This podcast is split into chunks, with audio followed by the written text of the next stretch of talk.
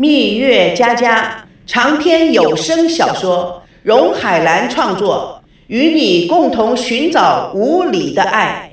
今天即将播出第十六幕第三集《寻亲万里》。朝夕一步步地走向孙娜，孙娜更加戒备，她的双腿摆出了马步姿势，将两个瓶子在胸口前画了一圈，摆出了一个防守的架势。朝夕不快不慢地走到他的面前，斜眼看他，似笑非笑地说：“放心，你不值得我冒险。”孙娜气不打一处来，用力地陆续抛出两个瓶子，朝夕左闪右躲。瓶子砸向了门边以及墙上，红酒洒满了一地。门口传来急剧的敲门声。赵熙、孙娜面面相觑。管家听了一下，房间里没有声音，用钥匙开门。门开了以后，惊呆了。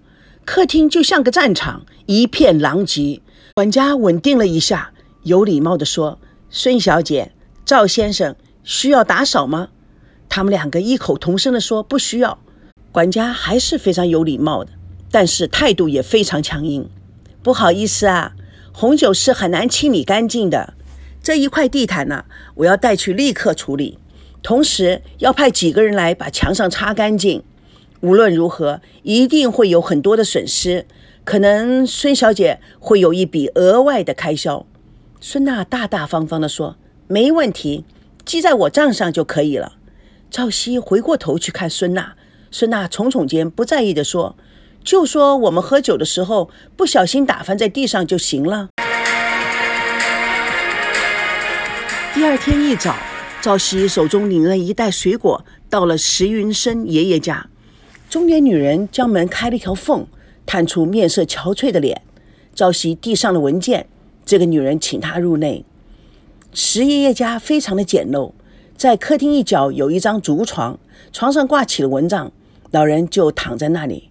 石北燕示意赵熙来到床边。爸，有人来看你了。老人缓缓地转过身，对着赵熙伸出了手。赵熙立刻上前握住老人的手，激动地说：“石爷爷，我是从大陆来的，我叫赵熙，是当年的军人家属，过来拜访您一下。你是大陆来的？是啊，我想跟您打听一些当年的事情。”您现在可以说话吗，孩子？知道吗？当年我家里人还不知道我到台湾来了。我走的时候，孩子正临产，六十多年了，真像一场梦啊！梦醒了，却发觉还留在这里。我天天都盼望着回家呢。那您跟他们还有联系吗？你是说大陆的亲人？哪敢联系呀？你们年轻人不知道当时的情形。当时啊的局势很紧张，如果跟大陆的家人联系，就会连累他们一家打成反革命。唉要是他们联系了我，就是害了我。石英生说着，剧烈的咳嗽了起来。石北燕倒了杯水，赶忙上前：“爸。”您别太激动了，喝点水。当时啊，厦门跟金门呐，每天都在放炮，所有来台的人呐，都要严密检查，谁还敢用脑袋去跟枪子儿碰啊？石爷爷，那您知道别的战友都住在哪儿吗？石云生摇头，一脸茫然，都死了。这次该轮到我了。在我死以前，好想回家看看啊，哪怕一眼。如果这辈子回不成，这还不如早死算了，让我的魂能够回家去。现在局势变了，两岸实现三通，政府鼓励互相来往，回家探亲已经不像像以前那么难了。石爷爷，您到有关部门去申请就可以了。唉。六十多年了，我连回家的路都不认识了，也不知道家里还有没有人呢。可能他们正在找您呢。哪有那么好的事？他们早就把我忘了，不记得了。不会的，爷爷，您看我不是从北京到台湾来找亲人的吗？很多人都像我一样，在找寻他们失散的亲人。好啊，你真是个孝顺的孩子。我那可怜的孩子今年也六十多岁了，到今天我也不知道是男的还是女的，长什么样子，叫什么名字。这辈子恐怕没有缘见上一面了。就算见了面，我们也不相识，我可到哪去找他们了？赵熙眼泪夺眶而出，安慰他。石北燕是暗示赵熙不可久留。赵熙会意，石爷爷，那我就先走了，您休息会儿。石云生挣扎着要起身，却起不来，只得喊：“不，燕子，别要让他走，我还要听听家乡的声音。”石北燕却一把把赵熙拉了出去。石云生捶着床板，声嘶力竭地喊着：“燕子，你怎么可以把我家乡的人赶走呢？燕子，你这个不孝女！”石北燕与赵熙走到家门口，唉，我从小就看到他一提到大陆就哭，现在一年比一年不正常了，严重的时候精神混乱。这回你走了以后，还不知道要闹多久呢。本来啊，不想答应你见他的，但是我看你很善良，那么诚恳，所以才让你跟他见面。算我求你了，以后，以后别再来了吧，好吗？赵熙安然地看了他一眼，说声好的，心情沉重，缓步走到大街上，回想起石云生的话，在我死以前。好想回家再看看啊，哪怕是一眼。如果这辈子回不成，那还不如早死了，让我的魂魄能够回到家乡去。赵熙抬头看着夕阳，是不是大爷爷也是这么想呢？唉，人的一生难逃一个情字，亲情、爱情、友情、故乡情、国家情、民族情。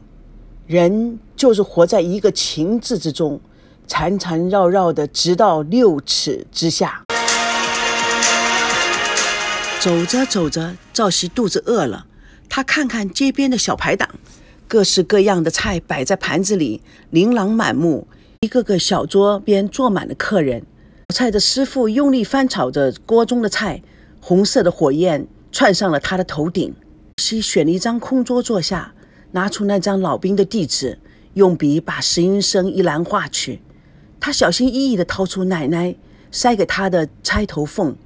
田心雨的声音似乎由远方飘来：“孩子，你找到大爷爷，就把这个给他看，问他这叫什么名字。”赵保国的声音也随后就到：“你要是真有孝心，就去一趟台湾。”帮你爷爷奶奶找到大爷爷，不然我们老两口就死了也不瞑目啊！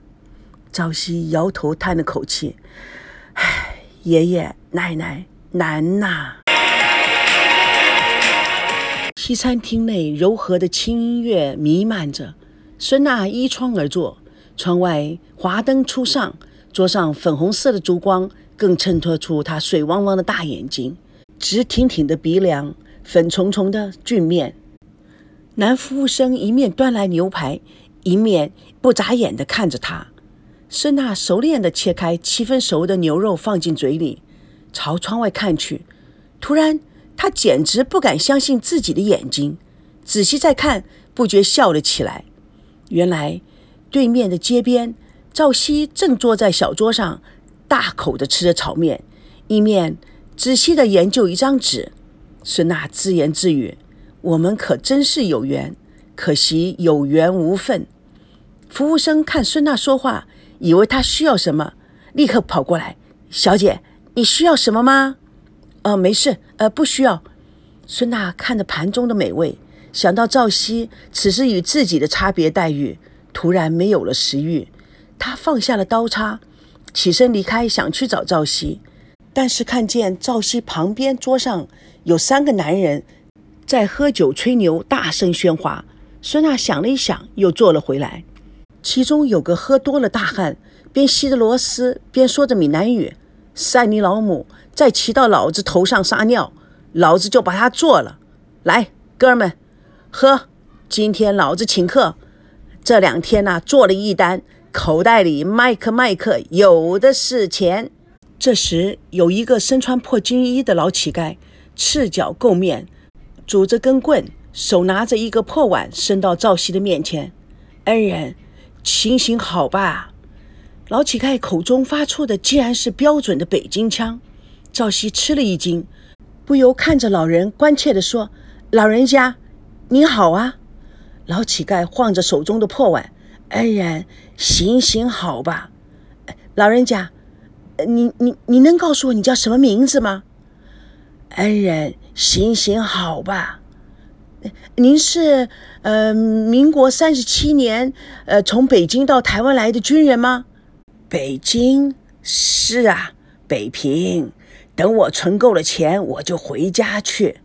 大汉听了，滚滚！恩人，您就行行好吧。赵熙这才醒悟，把兜里的钱掏出了一些零钱，觉得不够，又拿出几张整钞。就在这个时候，大汉已经开始怒吼的：“你这个老不死的炮灰，一天来七八趟，还不给我滚！”再不滚，老子就做了你！赵熙正要把钱交给老乞丐，忽忽然发觉老人的鼻子正是高高的、长脸，跟赵保国颇有几分相似。他的视线里重叠着两个面孔，一会儿是赵保国，一会儿是老乞丐。他亲切地问：“老大爷，您贵姓？”老乞丐看着钱，连连地给赵熙鞠躬。赵熙连零带整的台币统统放进他的碗里，老乞丐笑眯眯的鞠了个躬，艰难的挪动着他枯槁的身体，拄着棍子朝邻桌喝酒的三个男人走了过去。赵熙无心再吃，目光一直跟着老乞丐的身影。那三个男人袖子努得老高，兴奋的喝酒猜拳，桌下的空瓶七束八束的扔了一地。老乞丐将破碗伸到他们的面前。大汉一眼见到碗中赵熙放进了台币，伸手就抢了过来，大声的大笑：“善你老母！老子说今天请客，钱就送上门了。哥们，这老叫花子可真够义气。”大汉将钱砰的一声放在桌上，来，我们敬他一杯。另外一个大汉随手从桌上抓起一把吃空的螺丝壳，放进老叫花的碗里。赵熙见此情景，怒目圆睁，拳头握得紧紧的。那个人戏谑地说：“嘿，老头，你也喝点啊！”另外一个男人拿起杯中的酒，往叫花子脸上用力一拨，酒就沿着眼老人的脸流了下来。三个男人狂笑干杯起来。赵熙忍无可忍，冲了过去，大巴掌张开，一把捂住了拨酒的那个男人的整张脸，只一推。那个男人就从椅子上仰面跌了，四脚朝天。大汉站了起来，挥拳朝赵熙打来。赵熙机灵的后仰闪躲，然后一记右勾拳正打在大汉的额骨上。大汉正在挣扎不摔跤，另外两个男人忙扶着他站起来，同时三个人摆出架势面向赵熙。赵熙见势不对，立刻从地上捡起了一个空酒瓶，咔嚓一声的在桌角一撞。酒瓶立刻碎了一地，剩下半摘瓶身露出尖锐的玻璃渣，撞碎的玻璃片砸在赵熙的手上，鲜血立刻沿着手背流了出来。赵熙用半摘酒瓶指着大汉：“你过来！”那个口无遮拦的大汉看着赵熙气势凌人，吓得酒醒了一半，身体开始哆嗦，忙从口袋里把钱放在桌上。他一边退一边指着赵熙说：“臭小子！”你给我等着，有种你别跑，我会让你死得很惨，你信不信？另外两个男人一见大汉跑了，也灰溜溜的离开了。赵熙手中握着破碎的玻璃瓶子，手背上的血正往下滴着，一脸毅然。众人都注视着他。有一位中年男子拍着手说：“太好了，这位大陆来的先生太棒了。这三个小混混呐。”每天都来惹事，这下子可好了。我看呐，他们有好几天没脸过来了。